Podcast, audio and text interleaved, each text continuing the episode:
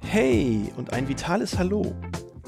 Schön, dass du mal wieder dabei bist, denn heute möchte ich mich zum Frühlingsanfang mal mit dem Thema Sport bei Heuschnupfen beschäftigen.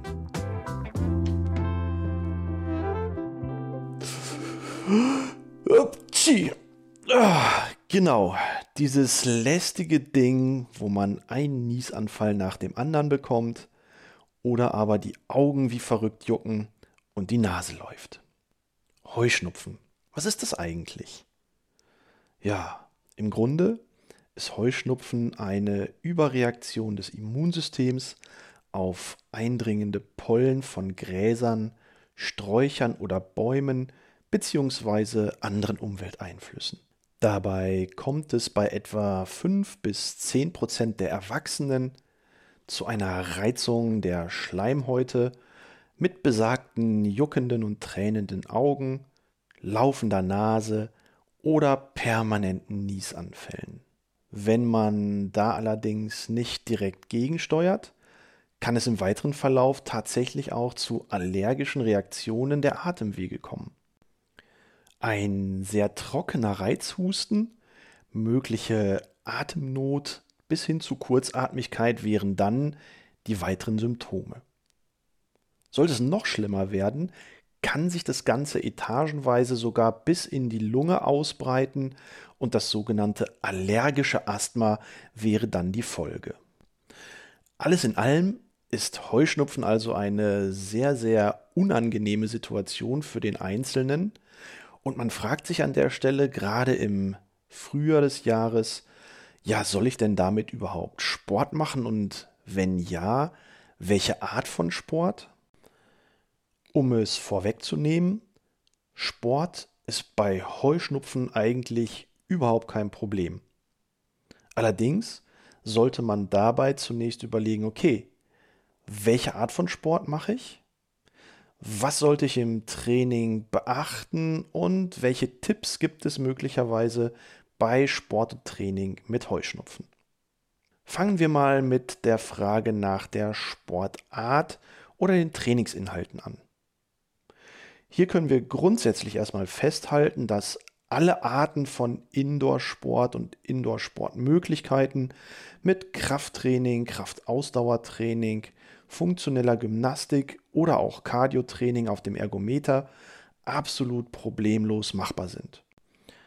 In geschlossenen Räumen ist die Pollenbelastung in der Regel sehr gering und so brauchst du dir über die Durchführung von Indoor-Sport eigentlich keine Gedanken zu machen. Spannend wird es eigentlich erst, wenn du dein Training nach draußen verlagern möchtest. Denn hier ist dann die Gefahr, mit allergieauslösenden Pollen konfrontiert zu werden, sehr, sehr hoch. Damit du aber genau Bescheid weißt, welche Pollen denn bei dir eigentlich Allergien auslösen, empfiehlt es sich, zunächst einmal einen Allergietest zu machen. Beim Hausarzt oder bei einem Allergologen. Denn nicht immer reagiert man auf jede Art von Pollen allergisch und auf manches reagiert man vielleicht heftiger und auf anderes nicht so heftig.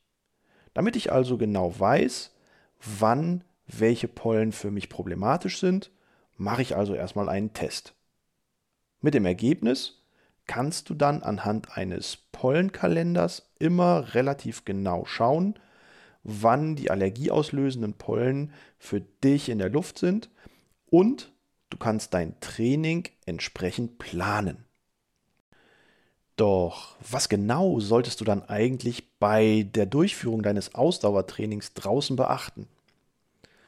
Also erstmal schlage ich vor, dass du dein Ausdauertraining in die frühen Morgenstunden verlagerst.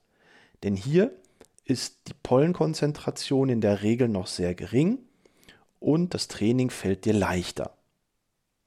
Hinzu kommt, dass du dein Training vielleicht nicht unbedingt mit hohen Intensitäten startest, sondern mit einer kleinen Warm-up-Phase. Das vermeidet abrupte und starke Rhythmuswechsel in der Atmung und vermeidet darüber hinaus Atemnot.